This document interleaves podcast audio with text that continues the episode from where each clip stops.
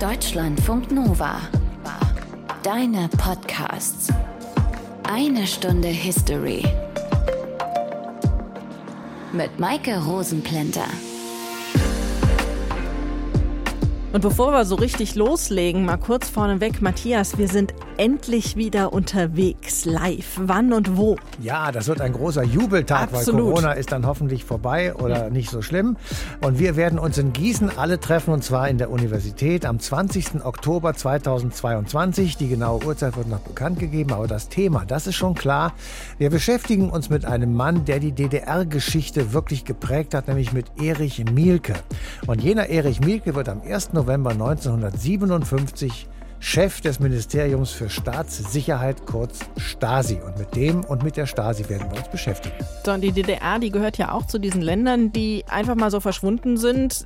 Das war ja Anfang der 1990er Jahre eben eine ganz, ganz große Umstrukturierung nach dem Ende der Sowjetunion. Und solche Imperien, die dann einfach mal verschwunden sind, die hat es im Laufe der Geschichte tatsächlich immer mal wieder gegeben. Das Aztekenreich ist da zum Beispiel zu nennen. Das Ägyptische Reich, davon gab es sogar mehrere. Und auch das Römische Reich und das Mongolische Reich gehören dazu. Und das Osmanische Reich. Und wie jedes Imperium hat auch das Osmanische Reich mal klein angefangen und sich dann ausgebreitet. Und dann ist es nach 623 Jahren einfach so wieder von der Landkarte verschwunden. Und das ist unser Thema in dieser einen Stunde History. Aus den prallgefüllten Schatzkammern der Menschheitsgeschichte. Euer Deutschlandfunk Nova-Historiker Dr. Matthias von Helfeld. Und jetzt auch nochmal die anständige Begrüßung. Hallo Matthias. So gehört sich das. Bevor wir uns jetzt aber anschauen, wie und wann und warum das Osmanische Reich zerfallen ist, wie hat es eigentlich angefangen? Naja, da gibt es so einen Tag, der wird jedenfalls immer so genannt. Das ist der 27. Juli 1302. Da wird an eine Schlacht erinnert, an die Schlacht von Barfeus. Da werden türkische Truppen unter Osman Ersten gegen ein byzantinisches Heer von Kaiser Michael Neunten ins Feld geführt. Die Osmanen siegen. Und das gilt so ein bisschen als ein Gründungstag der osmanischen Dynastie. Etwas vorher, drei Jahre vorher genauer gesagt, werden schon osmanische Eroberungen in byzantinischen Chroniken erwähnt. Das wäre dann 1299 gewesen. Jedenfalls in dieser Zeit entsteht das Osmanische Reich. Das waren dann die kleinen Anfänge. Wann wurde es zum Weltreich? Naja, das kann man natürlich nicht genau auf den Tag sagen, aber das war ungefähr Mitte des 15. Jahrhunderts. Ent Höhepunkt der Entwicklung war natürlich 1453 die Eroberung Konstantinopels, nachdem mhm. vorher 53 Tage lang eine Belagerung stattgefunden hat. Und das alles, das wurde in Europa als eine Wende zur Endzeit wahrgenommen, denn damit war das byzantinische Reich beendet und manche sagen auch, es war eine Wende vom Mittelalter zur frühen Neuzeit. Das Osmanische Reich kontrolliert dann weiterhin alles, was früher zu Byzanz gehört. Und da taucht auch zum ersten Mal der Name Istanbul als Stadtname eben für das alte Konstantinopel auf. Istanbul, also Konstantinopel, das war durch die Belagerung natürlich zerstört und entvölkert. Das musste wieder aufgebaut werden und all das geschah hauptsächlich unter dem Sultanat von Süleyman I., der regierte von 1520 bis 1566 und das, sagt man so gemein, ist auch der Höhepunkt der Macht des Osmanischen Reiches gewesen. Aber auf dem Höhepunkt der Macht ist es ja selten, dass ein Reich zerbricht und so wird es ja wahrscheinlich auch beim Osmanischen Reich nicht gewesen sein. Es muss also irgendwie Macht verloren haben. Ja, und das war ein schleichender Prozess. Das kann man bei anderen Großreichen, die du vorhin schon erwähnt hast, eben auch sehen. Man hat erstmal Verlust gehabt an Einfluss in Teilen des Reiches. Dann gab es schwere wirtschaftliche Probleme, wie im Übrigen in Europa auch, so im 16. und 17. Jahrhundert. Dann gab es schlechte Regierungen unter elitären Großvesieren, die Patronage gemacht haben für Günstlinge. Großvezier kann man ungefähr übersetzen mit Regierungschef, aber die eigentliche Macht, die lag beim Sultan. Und das war wie auch in Teilen Europas in der zweiten Hälfte des 16. Jahrhunderts eben sehr umstritten. Das hat einen Prozess der Partizipation in Gang gesetzt, in Europa zumindest. Gleichzeitig verbreitete sich Korruption und Ämterkauf. Und das hat immer zur Folge gehabt, dass gerade bei der Landbevölkerung es zu Aufständen gekommen ist. Und zu alledem hat das Osmanische Reich eigentlich unentwegt Krieg geführt, mehrfach in okay. Europa natürlich, gegen Russland, gegen Österreich und diverse andere Koalitionen. Und das führte über die Jahre hinweg zu einer inneren Schwächung. Und dann kam noch dazu, dass die europäischen Großmächte an Bosporus und Dardanellen unbedingt Einfluss haben wollten. Und so wurde allmählich das Osmanische Reich zu einer Art Spielball anderer Nationen, war also in diesem Sinne krank. wie es zum ersten Mal Zar Nikolaus I. 1852 als der kranke Mann am Bosporus formuliert hat. Und dann kurz danach kam der Erste Weltkrieg. Wie hat sich das Osmanische Reich da verhalten? Das Osmanische Reich war alliiert mit den Deutschen und hat also auch den Krieg verloren. Nach dem Krieg gab es 1919 Friedenskonferenzen. Da wurden viele Fragen diskutiert. Wie geht man mit Deutschland um? Wer wird Reparationen zahlen müssen? Was machen wir mit dem Völkerbund? Was machen wir mit den Vielvölkerstaaten? Die sollten zerlegt oder zerschlagen werden. Österreich-Ungarn beispielsweise im Vertrag von Saint-Germain am 10. September 1990 oder eben das Osmanische Osmanische Reich im Vertrag von Sèvres am 10. August 1920. Da gingen dann Teile Saudi-Arabiens und Armeniens verloren. Mesopotamien und Palästina gingen an die Briten. Syrien und Libanon an Frankreich. Inseln in der östlichen Ägäis und Rhodos gingen an Italien. Also es wurde im Grunde genommen aufgeteilt und zerstückelt. Und dann gab es noch einen ganz wichtigen Vertrag, nämlich den von Lausanne am 24. Juli 1924. Und da wurden dann sozusagen die Umrisse festgelegt, die die heutige Türkei immer noch hat. Diese Aufteilung, die hatten wir ja zumindest in Teilen auch in einer der ersten Sendungen, eine Stunde History. Und dazu findet ihr auch mehr Informationen, wenn ihr die haben wollt, in der History für Eilige. Aber damit waren die Kämpfe in dem Gebiet des Osmanischen Reichs ja noch nicht zu Ende. Danach gab es dann eben noch den türkischen Unabhängigkeitskrieg. Der ging dann von 1919 bis 1923 in etwa. Und der richtete sich gegen die Besetzung und die politische und wirtschaftliche Bevormundung durch fremde Mächte. Unter anderem gegen Griechenland, das ja fast 3000 Jahre lang Siedlungen in Kleinasien hatte. Und die griechische Armee, die hatte in diesem Krieg auch Izmir eingenommen. Und das wurde dann zurückerobert von Kemal Atatürk, dem Begründer der Republik Türkei, der bis heute glorifiziert wird. Sandra Döter hat für uns diese Schlacht recherchiert.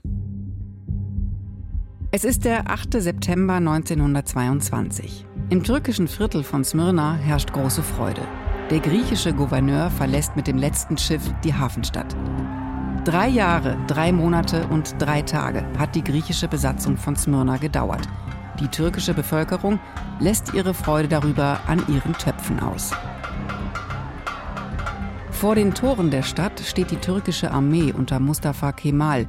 Sie stürmt regelrecht auf die Hafenmetropole zu und treibt die griechischen Soldaten vor sich her. Sie haben nur noch ein Ziel, sich auf ein griechisches Kriegsschiff zu retten. Die Lage ist extrem ernst. Aber es erscheint noch immer sehr unwahrscheinlich, dass es zu Gewalt in Smyrna kommt, wo so viele Europäer leben besonders Italiener und Franzosen, die freundschaftliche Beziehungen zu den Türken haben. Diese Fehleinschätzung notierte armenische Arzt Garabet Hatscherian wenige Tage zuvor in seinem Tagebuch. Viele in der Stadt haben längst ihre Koffer gepackt oder sind schon aufgebrochen. Doch Hatscherian wiegt sich in Sicherheit. Schließlich liegen in der Bucht von Smyrna britische, französische und italienische Kriegsschiffe. Mit denen werden es die Türken schon nicht aufnehmen wollen. Doch Mustafa Kemal lässt sich nicht aufhalten. Am 9. September 1922 brechen die türkischen Soldaten über die Stadt herein. Ungefähr 500.000 Menschen halten sich zu diesem Zeitpunkt dort auf, darunter zahllose Flüchtlinge, die schon früher im Landesinneren vor der türkischen Armee geflohen sind. Die türkischen Truppen erleben kaum Gegenwehr. Auch die Militärs der Alliierten greifen nicht ein. Wie wir später erfuhren, hatten die ausländischen Einheiten den Befehl erhalten, ausschließlich ihre eigenen Konsulate, Schulen, Kirchen und Hospitäler und kommerzielle Einrichtungen zu bewachen. Schreibt Hatscherian in sein Tagebuch. Tags drauf lässt sich Mustafa Kemal in einem offenen Mercedes als siegreicher Feldherr über den Kai fahren. Er wird von der türkischen Bevölkerung gefeiert. Kurz darauf bricht ein Inferno los. Nicht nur türkische Soldaten, sondern auch türkische Zivilisten ziehen marodierend durch die Straßen. Vor allem armenische Männer sind ihre Opfer. Sie rauben sie aus oder bringen sie gleich um. Sie vergewaltigen Frauen. Sie erschießen Männer, die vermeintlich für die griechische Besatzungsmacht gearbeitet haben. Der Horror geht tagelang. Doch es kommt noch schlimmer. Wie eine immense Wolke breitet sich der Qualm aus. Und Funken fallen uns auf den Kopf. In der Nacht auf den 13. September legen türkische Soldaten mit Hilfe von Benzinfässern im armenischen Viertel Feuer. So zumindest schildern es später zahlreiche europäische Beobachter. Der starke Wind treibt die Flammen hinüber ins griechische Viertel. In kürzester Zeit brennt halb Smyrna. Männer, Frauen und Kinder fliehen in Panik Richtung Hafen. Die Flammen nähern sich langsam unserem Haus. Ein Blick in die Hölle, wie ich ihn noch nie gesehen habe. Notiert der Arzt Hacherian. Er, seine Frau und seine kleinen Kinder sind bei Freunden außerhalb des armenischen Viertels untergekommen. Es bleibt uns keine Hoffnung. Unsere Vernichtung ist nur noch eine Frage von Stunden.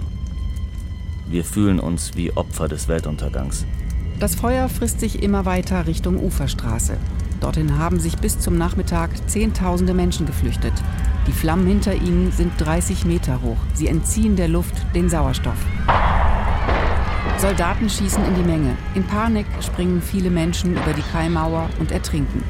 Wer es trotzdem bis zu den Schiffen der Alliierten schafft, erfährt nur selten Hilfe. Die Mannschaften haben den Befehl, nur Zivilisten der eigenen Nationalität zu retten.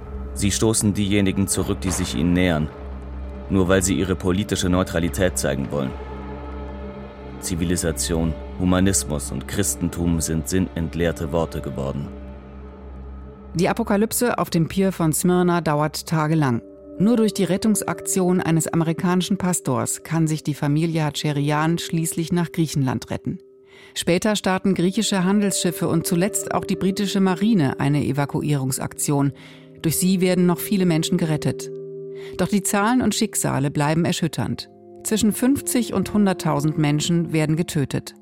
100.000 Griechen und Armenier werden deportiert. Die meisten kommen durch Zwangsarbeit ums Leben.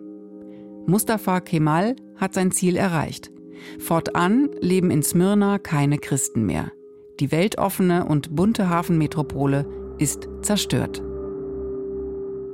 Also, die Türkei stand sozusagen an der Schwelle zu einer neuen Zeit. Aber warum ist es eigentlich vorher mit dem riesigen Osmanischen Reich nach dem Ersten Weltkrieg zu Ende gegangen? Das bespreche ich mit Maurus Reinkowski von der Universität in Basel. Er ist Nahostexperte speziell eben für das Osmanische Reich. Hallo. Hallo. Also, warum ist das Osmanische Reich zu Ende gegangen? Ja, eigentlich ist der Untergang des Osmanischen Reiches nicht überraschend. Äh, es sind ja mehrere Reiche in der Folge des Ersten Weltkrieges untergegangen, Österreich-Ungarn, das Russländische Reich. Und äh, von allen Untergangskandidaten war natürlich äh, das Osmanische Reich äh, der wahrscheinlichste Kandidat. Es gab ja schon vor dem Ersten Weltkrieg eine Art informelle Aufteilung großer Gebiete des Osmanischen Reiches zwischen den großen europäischen Mächten, also vor allem Frankreich, Großbritannien und Russland. Ein Umstand nur hat eigentlich das Osmanische Reich schon vor einer früheren Aufteilung im 19. Jahrhundert bewahrt. Und das war eine Pattsituation. Das heißt, äh, alle europäischen Mächte hätten problemlos das Osmanische Reich militärisch besiegen können, aber es gab einen Patt in der Weise, dass äh, die Interessen sich widersprachen. Also ließ man das Reich weiter bestehen und es war aber klar, dass nach dem Ersten Weltkrieg äh, der jeweilige Sieger oder die jeweiligen Sieger dann über das Osmanische Reich relativ nach Belieben verfügen könnten und konnten. Aber es muss ja irgendeinen Punkt gegeben haben, wo man sagen konnte, jetzt ist dieses Reich, dieses große, was so lange bestanden hat, so instabil, dass eben die Mächte von außen da irgendwie eingreifen können. Wann hat dieser Prozess des Untergangs begonnen? Man kann sagen, eigentlich ab dem späten 18. Jahrhundert. Also im späten 18. Jahrhundert merken die Osmanen selber, dass irgendetwas nicht mehr stimmt dass sie militärisch mit den europäischen Großmächten nicht mehr mithalten können. Und es taucht eine sehr große Bedrohung auf. Das ist eigentlich Russland. Also äh, vorherige Gegner etwa wie Österreich, äh, mit denen ja das Osmanenreich lange Kämpfe und Konflikte ausfocht im Gebiet des heutigen Südosteuropas, traten ein bisschen zurück. Und Russland wird die große Bedrohung, dass er bis heute eigentlich ein Interesse hätte an der Kontrolle der Meerengen, der Dardanellen und des Bosporus und damit eigentlich auch über Istanbul. Und äh, diese Schwächesituation des Osmanischen Reiches zieht sich dann durch das gesamte 19. Jahrhundert hindurch äh, bis zum Ersten Weltkrieg fort. Deswegen ja auch das Bild des kranken Mannes, das ja nicht durch Zufall eigentlich von einem russischen Zaren Nikolaus I. geprägt wurde in den 1850er Jahren. Sie haben jetzt von den äußeren Bedrohungen gesprochen. Gab es denn auch irgendwelche inneren Probleme, mit denen das Reich zu kämpfen hatte? Ja, sehr wohl. Natürlich, also alle Imperien versuchen im 19. Jahrhundert eigentlich sich auch zugleich in Nationalstaaten umzuwandeln. Frankreich zum Beispiel hat damit eigentlich äh, gar kein Problem, da es eine lange Geschichte äh, hat, ein festes Muster eines Nationalstaates in den französischen Territorien auszuprägen, also im Gebiet des heutigen Frankreichs. Großbritannien gelingt das auch relativ gut. Natürlich gibt es das Problem mit Schottland und auch mit Irland. Russland ist eigentlich auch ein äh, erfolgreicher Kandidat in dieser Sache, weil eigentlich immer schon die russischsprachige Elite oder russischsprachige Bevölkerung im russländischen Reich sehr umfassend war, eigentlich immer die große Mehrheit bildete. Österreich-Ungarn zum Beispiel äh, hatte ein großes Problem mit der slawischsprachigen Bevölkerung aus den Tschechen, etwa Kroaten oder Serben und eigentlich ein Fortbestand Österreich-Ungarns wäre nur möglich gewesen, indem man eben diese Basis äh, über die österreichisch-ungarische duale Monarchie hinaus ausgedehnt hätte. Nun im Fall des Osmanischen Reiches sehen wir eben eine riesige Anzahl von unterschiedlichen Ethnien und Konfessionen. Und im 19. Jahrhundert versuchte auch das Osmanische Reich, die Staatselite, eine Art nationale Identität aller im Osmanischen Reich lebenden Menschen anzubieten, den sogenannten Osmanismus, also eine Art von ja, sozusagen überfassender nationale Identität, aber bleibt damit weitgehend erfolglos. Also die südosteuropäischen Bevölkerungen zum Beispiel streben viel eher und viel lieber einen eigenen Nationalstaat an, als jetzt sich unter ein solches osmanisches Dach weiter befinden zu wollen. Es gibt weiterhin auch natürlich große ökonomische Probleme. Das heißt, das Osmanische Reich kann eigentlich nicht ein leistungsfähiges Gemeinwesen in der Weise entwickeln, wie das andere imperiale Nationalstaaten im 19. Jahrhundert konnten. Nach dem Ersten Weltkrieg wurde dann eine Verfassungsreform angestrebt bzw. auch durchgeführt. Das Sultanat wurde unter anderem abgeschafft. Gab es da auch irgendwie einen Widerstand gegen die Gründung einer Republik oder war das einfach dann voll okay? Nein, es gab sehr, sehr viel Widerstand. Wir sprechen ja von der sogenannten Nationalbewegung, also dem nationalen Unabhängigkeitskrieg oder dem Verteidigungskrieg, wie das auch immer in der Türkei genannt wird, von 1919 bis 1922. Und da gab es eine große Palette von unterschiedlichen Verbündeten. Also die kurdische Elite zum Beispiel beteiligte sich an diesem Unabhängigkeitskrieg. Also religiöse Gelehrte, etwa die sogenannten Ulema, waren auch Teil dieser Unabhängigkeitsbewegung. Und all diese unterschiedlichen Akteure glaubten fest an einen Fortbestand eines Sultanates und eines Kalifates.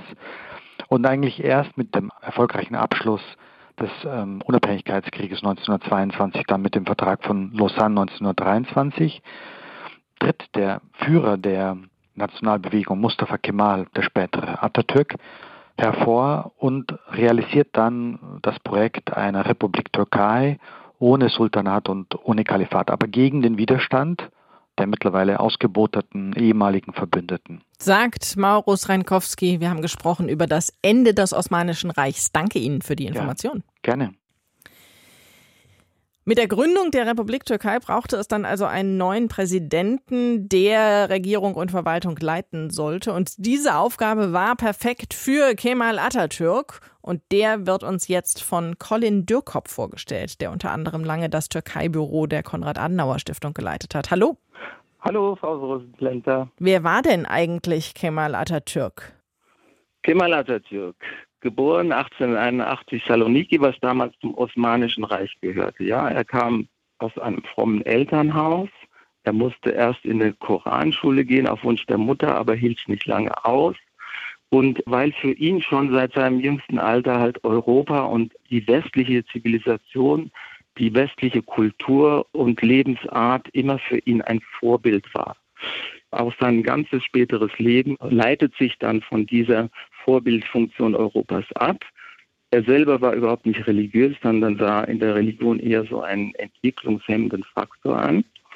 Und sprachlich war er auf Frankreich fokussiert. Er sprach Französisch, war frankophil. Er war auch verheiratet mit einer modern emanzipierten Frau für kurze Zeit. Ähm, aber er musste sich halt seinen Staatsgeschäften widmen und hatte daher nicht viel Zeit für die Ehe und beide ließen sich bald scheiden.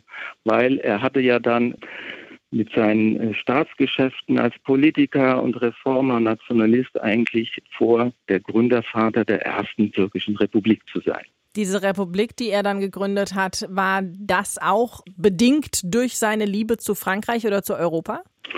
Naja, also es war so, zunächst einmal musste er äh, Anatolien befreien von den europäischen Besatzern. Die wollten ja die Türkei aufteilen.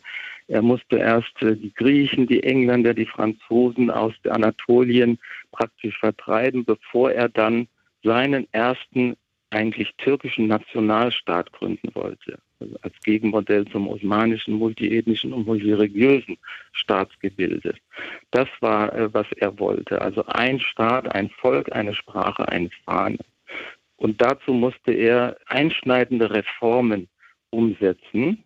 Also er hat zum Beispiel strikte Trennung von Religion und Staat eingeführt. Er hat europäisches Recht eingeführt, schweizerdeutsches, italienisches Recht, alle religiösen Orden verboten, in einer Kleiderordnung Schleier und Fes verboten, die Mehrehe verboten, die Gleichberechtigung der Frau, also rechtliche Gleichstellung eingeführt, arabische Schrift abgeschafft, Freitag als islamischen Feiertag abgeschafft und das Annehmen von türkischen Nachnamen angeordnet. Damit hat er ja sehr, sehr viel verändert im Vergleich zum Osmanischen Reich. War er trotzdem beliebt bei den Türken? Naja, hier muss man ein bisschen differenzieren. Er war nicht bei allen Türken beliebt, sondern halt unter seinen Anhängern, seinen Gefolgsleuten, die halt seine Ansichten teilten und seine Reformen befürworteten. Aber das waren deutlich weniger Menschen als die damalige anatolische, erzkonservative, fromme, religiöse, ländliche Mehrheitsbevölkerung. Und viele von den Konservativen konnten mit dieser Art der Reformen nicht viel anfangen und haben die auch abgelehnt. Ja, er hatte äh, seinen Landsleuten ja ziemlich viel zugemutet mit diesen Reformen. Also er wollte quasi im Schnelldurchgang so eine weltliche, westliche, eine parlamentarische europäische Republik erschaffen. Und daher hat er auch eine erste politische Partei gegründet, die CHP, die älteste und heute noch bestehende Partei. Und trotzdem gibt es ja heute noch so einen ziemlichen Personenkult um ihn. Naja, ob man das tatsächlich jetzt als Personenkult bezeichnen kann, ist vielleicht ein bisschen Ansichtssache oder Definitionssache. Also, weil Personenkult hat ja, glaube ich, ein bisschen negativen, abwertenden Beigeschmack bei uns. Aber sicherlich erfährt Atatürk unter seinen Anhängern bis heute so eine Art, was weiß ich, sehr tief empfundene Verehrung, Ehrerbietung oder vor allem eine ganz große Dankbarkeit diesen Eindruck kann man halt gewinnen, wenn man diese Kranzniederlegungen an seinem Mausoleum beiwohnt. Besonders beliebt war bei einem Teil der weiblichen Bevölkerung, denn er prägte also solche Sätze wie eine Gesellschaft, die Frauen zurücklässt, ist dazu verdammt, selber zurückzubleiben. Ja? Oder er sagte mal, äh, man muss daran glauben, dass alles, was wir in der Welt sehen, das Werk von Frauen ist. Colin Dürkop über Kemal Atatürk. Danke Ihnen für die Information. Ich danke auch. Matthias, im Ersten Weltkrieg hat das Osmanische Reich dann also an der Seite des Deutschen Reichs gekämpft. Aber das war auch schon anders gewesen, oder? Ja, das kann man wohl sagen, und zwar laut und deutlich. Äh, über lange Zeit nämlich war das Osmanische Reich sozusagen der krasse Gegensatz zu Europa. Das kann man ja eben an der Eroberung von Konstantinopel 1453 sehen. Die Osmanen strebten ganz offensichtlich jedenfalls für die Christen in Europa nach Westen und nach Norden, also nach Europa. Und dort waren dann abwechselnd das Heilige Römische Reich, Österreich und Ungarn, Polen, Litauen oder eben auch Russland die Gegner. Einzig Frankreich, das hat sich mitunter mit den Osmanen verbündet. Aber eine lange Zeit ging in Europa natürlich die Wahl Warnung von der Türkengefahr um. Und irgendwann haben sie dann sogar Wien belagert. Das war im Grunde der Punkt, an dem sie am weitesten vorgedrungen sind nach Europa. Wollten sie eigentlich ganz Europa erobern? Ja, das ist eine sehr gute Frage. Vermutlich hätten sie nicht Nein gesagt, aber ob es wirklich zu ihren Zielen gehörte, das wage ich zu bezweifeln. Eroberungen gehörten im 17. und 18. Jahrhundert sozusagen zum politischen Repertoire. Man überfiel ein Land, kassierte es ein und war dann stärker als vorher, so dachte man jedenfalls. Aber die Frage war, was hätten sie eigentlich hier in Europa gewollt? Europa war ein durch und durch christlicher Kontinent. Europa war klimatisch völlig anders als der Mittlere und Nahe Osten und es ist ja auch immer noch. Also sind Zweifel angebracht, alleine wegen dieser beiden Gründe. Im Übrigen die Gegenwehr Abwehr gegen die Türken und gegen die Osmanen war eben sehr stark und gemeinschaftlich von vielen Europäern organisiert und getragen. Es gab das Gegensatzpaar Christen versus Muslime. Noch ein anderer Gedanke aus europäischer Sicht, ohne die Abwehrkriege gegen die Türken die über Südosteuropa nach Europa gekommen sind, hätte es vermutlich kein Habsburger Reich gegeben, wie wir es kennen, denn das war ein Abwehrbollwerk gegen die sogenannte in Anführungsstrichen Türkengefahr. Also wurde auch die europäische Geschichte durch das Osmanische Reich geprägt, auch wenn es ja eigentlich zwei ganz unterschiedliche Regionen waren. Spreche ich nochmal ausführlich drüber mit Christoph Herzog. Er ist Professor für Turkologie an der Uni Bamberg und Experte für das Osmanische Reich. Hallo. Ja, hallo, ich grüße Sie. Wie sehr ähm, hat denn das Osmanische Reich die Weltgeschichte geprägt? Das ist natürlich eine große Frage. Und das Osmanische Reich hat ja sehr, sehr lange existiert. Und ich glaube, das muss man da mit in Betracht ziehen. Es gibt ein klein bisschen ein Paradox auch. Das Osmanische Reich hat ja äh, über diese lange Phase auch sehr, sehr unterschiedliche Stadien erlebt in gewisser Weise. Und das Osmanische Reich im 16. Jahrhundert ist natürlich eine Großmacht von Weltgeltung, absolut. Ein völlig anderes Phänomen als das Osmanische Reich am Ende des 19. Jahrhunderts, wo es ähm, dann ja praktisch auch ein Opfer des europäischen Imperialismus geworden ist. Das Paradox besteht ein bisschen darin, finde ich, dass es dann doch trotz einer unglaublich prägenden Geschichte für den Nahen Osten weltgeschichtlich eigentlich eine eher geringe Rolle gespielt hat, direkt. Indirekt können Sie natürlich, wenn Sie jetzt an den Ausbruch des Ersten Weltkriegs denken, ja ein ehemalig osmanisches Territorium, der Balkan und so weiter, hat es natürlich schon allein in der Interaktion mit der europäischen Geschichte einen enormen Einfluss gehabt. Matthias hat ja eben den Gedanken geäußert, dass äh, es ohne die Abwehrkriege gegen die Türken vermutlich kein Habsburger Reich gegeben hätte, so wie wir es kennen. Das heißt, dieser Konflikt mit den Osmanen hatte Einfluss tatsächlich auf Europa? Das hat es ganz sicher, weil natürlich eine so große Macht an der Flanke zu haben, führt zwangsläufig zu einer massiven Beeinflussung der Geschichte. Andererseits ist es natürlich ist so reizvoll, es ist kontrafaktische Geschichte zu machen. Was wäre passiert, wenn? Es ist natürlich genauso schwierig auch. Und es ist nicht so richtig leicht zu sagen, was passiert wäre, wenn es die Osmanen nicht gegeben hätte oder wenn es anders gelaufen wäre. Aber tatsächlich ist auch da ganz, ganz entscheidend, dass natürlich es unterschiedliche Stadien gibt. Was Sie jetzt ansprechen, diese Großmachtphase, nicht also der Zugriff auf Wien, der dann ja gescheitert ist. Was wäre passiert, wenn er nicht gescheitert wäre? Ja, also die Optionen, mit denen man da spielen kann, sind natürlich viele. Trotzdem würde ich sagen, ist das Osmanische Reich vor allen Dingen auf der geistesgeschichtlichen Ebene in Europa so ein bisschen als Antithese, als Gegenbild, ja, als das andere thematisiert worden und ähm, hat dadurch natürlich eine auch geistesgeschichtlich enorme Ressource gebildet für die europäische Geschichte. Kann man denn sagen, welche Ziele das Osmanische Reich verfolgt hat? Auch da muss man natürlich über die lange Zeit etwas variieren mit seiner Betrachtung. Aber ganz sicher hat sich das Osmanische Reich als ein islamischer Staat verstanden und war sicherlich primär an der Expansion, wenn Sie also sozusagen ein übergeordnetes Ziel sehen wollen, an der militärischen Expansion des Islams interessiert. Das ist die ideologische Ebene. Ja. Wobei wir müssen, damit man da keinen Fehler macht, Islam hier historisieren der Islam, den die Osmanen vertreten haben, ist nicht irgendwie der Islam des Propheten Mohammed in Mekka und Medina. Es ist der Islam, der dann nach dem Mongolensturm sich herausgeprägt hat.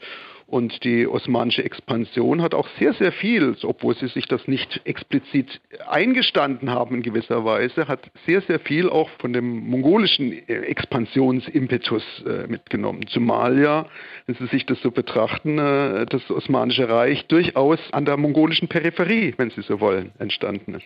Das heißt, kann man sagen, das Osmanische Reich hat die islamische Welt mitgeformt oder mitgeprägt? Das hat es ganz sicher, ganz sicherlich, ganz äh, maßgeblich, wobei wir mit islamischer Welt ein bisschen aufpassen müssen. Die islamische Welt ist natürlich größer als die MENA-Region heute. Ja, also für Indonesien, Indien und so weiter ist natürlich der Einfluss auch da, aber natürlich sehr, sehr gering. Die äh, Region, die äh, es tatsächlich beherrscht hat, hat es aber in einem enormen Maße geprägt. Und trotzdem ist das Osmanische Reich gescheitert. Was waren die Gründe dafür? Die Frage ist, ob man es wirklich gescheitert nennen will nach äh, über 600 Jahren. Aber das Osmanische Reich hatte natürlich ein großes Problem äh, und das war Russland.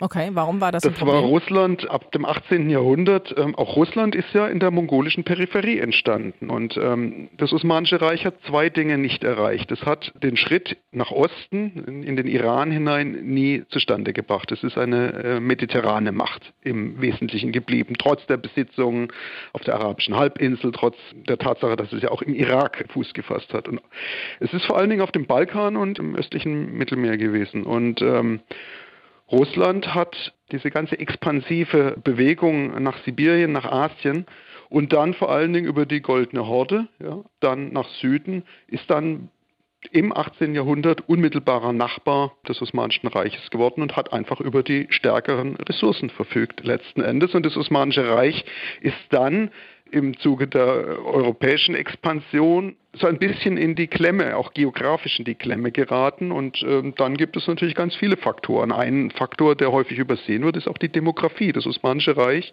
war, als im 19. Jahrhundert die europäische Bevölkerung sehr, sehr stark gewachsen ist, sehr, sehr dünn besiedelt was zum Beispiel für die Aushebung von Armeen eine große Rolle gespielt hat. Das Osmanische Reich hatte wenig Soldaten tatsächlich. Das ist ein Problem, ja, wenn sie sich im Krieg befinden. Sagt Christoph Herzog von der Uni Bamberg. Danke Ihnen. Vielen Dank.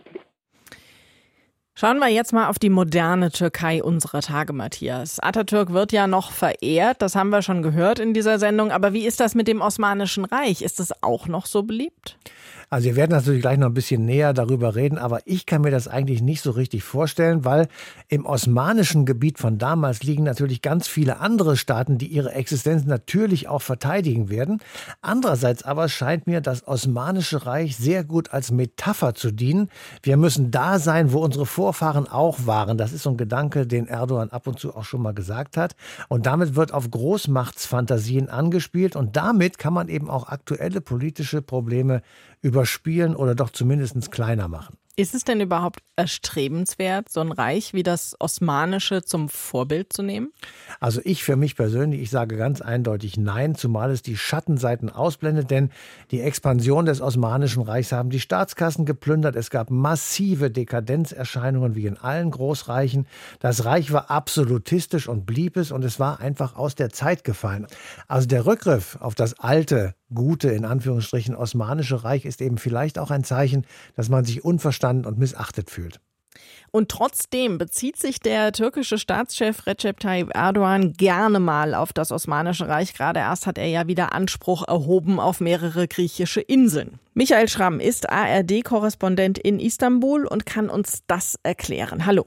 Hallo. Was bezweckt Erdogan überhaupt mit diesen Hinweisen auf das Osmanische Reich?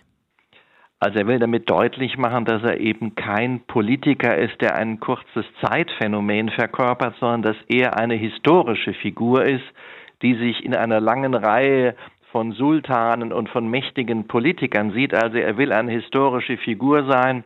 Es gibt auch einen gewissen Wettbewerb mit dem großen türkischen Starpolitiker mit Atatürk und da sieht er, das gibt es immer wieder Äußerungen seinerseits dazu, da sieht er sich geradezu in einem persönlichen Wettbewerb, aber eben auch mit der Geschichte und da ist eben der Verweis auf das Osmanische Reich immer wieder bei ihm sehr häufig anzutreffen. Das Osmanische Reich war natürlich eine Zeit der Größe. Die Türkei war eine Art Weltmacht.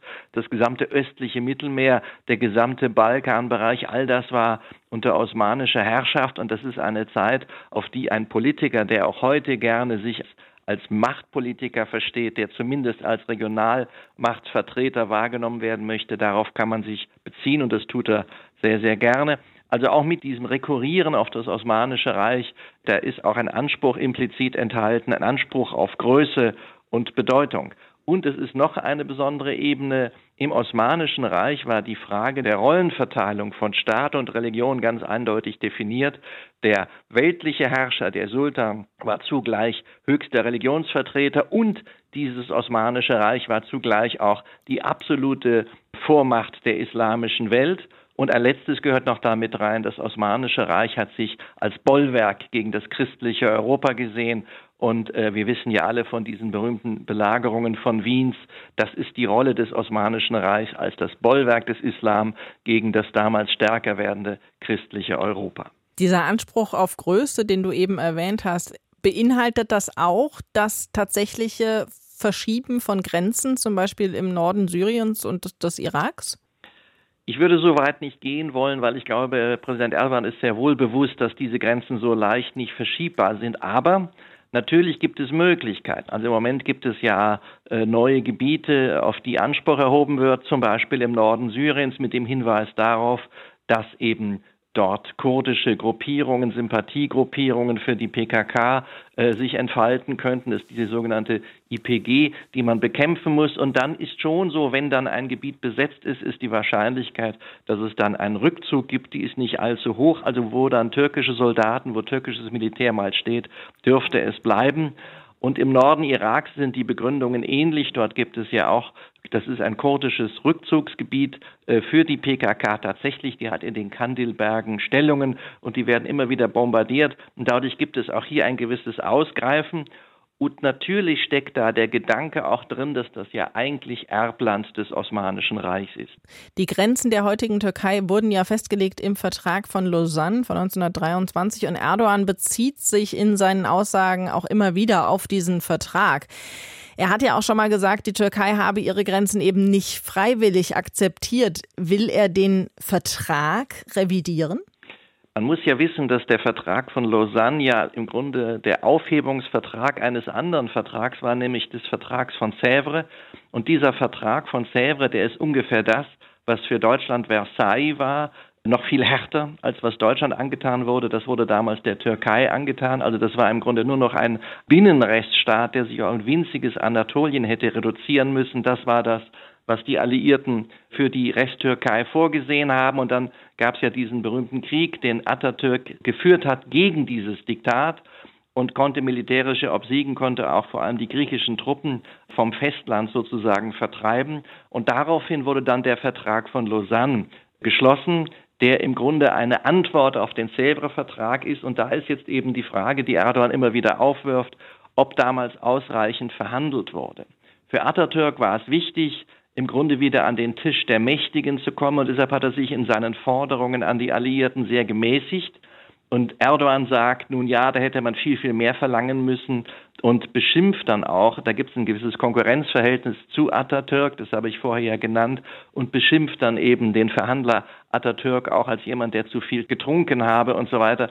Also man habe mehr verlangen können und insofern zieht er dieses Abkommen ein Stück weit in Frage. Natürlich wissen, dass man es nicht einfach aufheben kann, aber man kann ja Ansprüche formulieren. Das hört sich für mich aber alles, was du sagst, so ein bisschen danach an, als wolle Erdogan nicht wirklich wieder das Osmanische Reich aufbauen, sondern es ist eher so fürs Volk. Da ist sicherlich ein populistisches Element drin. In der Türkei liebt man Macht. Und es gibt auch, sagen wir mal, historisch gesehen das immer wieder sich verfestigende Gefühl, dass man von außen benachteiligt worden sei, dass die Mächte um einen herum geradezu feindlich gesonnen seien. Der Bezug auf das Osmanische Reich, das hat was mit Größe, mit Glanz zu tun. Es gab eine eigene Formensprache in der osmanischen Welt. All das hat die Türkei natürlich heute nicht mehr aufzuweisen. All das ist Glanz einfach, der da gerne in Anspruch genommen wird. Warum ist denn überhaupt das Osmanische Reich so beliebt? Das ist doch untergegangen. Da gibt es eine Art Narrativ hier in der Türkei, das sehr, sehr wichtig ist. Das Narrativ ist fast eine Art von Dolchstoßlegende. Das äh, lässt sozusagen weg, dass das Osmanische Reich untergegangen ist an vielen inneren Schwierigkeiten, Überschuldungen, Korruption, schwache politische Führerschaft. Das wird geradezu negiert. Und was im Bewusstsein der Masse der Menschen hier geblieben ist, ist, dass man durch eine Verschwörung äh, von außen zu Fall gebracht worden sei. Und deshalb sei dieses prächtige Osmanische Reich untergegangen. Und deshalb kann man sich darauf auch relativ entspannt beziehen, ohne mit der Diskreditierung des eigenen Niedergangs irgendetwas zu tun haben zu müssen. Will Erdogan ein neues osmanisches Reich? Das haben wir besprochen mit dem ARD-Korrespondenten Michael Schramm. Danke dir für die Infos. Herzlichen Dank meinerseits. Danke. Matthias, wir sagen ja immer, die Gegenwart sei nur durch die Vergangenheit zu verstehen und wir sollten in den Rückspiegel schauen, um eben aus der Geschichte zu lernen. Übertragen wir das mal auf die heutige Türkei. Ist das da auch sinnvoll, sich das Osmanische Reich eben als Vorbild auf die Fahnen zu schreiben? Also in meinen Augen natürlich nicht, äh, denn der Rückgriff wird ja instrumentalisiert. Es ist keine Erinnerung an die Errungenschaften oder die Fehler der Vergangenheit, sondern es ist der Versuch, diese Vergangenheit zu reaktivieren. Das ist etwas völlig anderes und das ginge ja auch nur auf Kosten Dritter. Das gilt im Übrigen nebenbei und am Schluss gesagt auch für Wladimir Putin. Die Wiederherstellung eines großen Russlands à la Sowjetunion oder Zarenreich bedeutet Krieg und Unterdrückung jener, die das nicht wollen und das sind viele. Aber die gibt es ja auch schon heute, sowohl in der Türkei als auch in Russland. In der nächsten Sendung wird es etwas weniger politisch, eher musikalisch, auch wenn die Ärzte immer auch politisch waren und sind und ihre Meinung immer kundgetan haben und auch immer noch kundtun, manchmal sehr, sehr laut und deutlich. Das erste Konzert war 1982 und das nehmen wir zum Anlass, uns diese prägende Band mal genauer anzuschauen. Die Ärzte, also nächstes Mal. Bis dahin euch eine schöne Zeit. Und nicht vergessen, 20.10. Gießen, Universität. Eine Stunde History live on stage. Deutschlandfunk Nova. Eine Stunde History.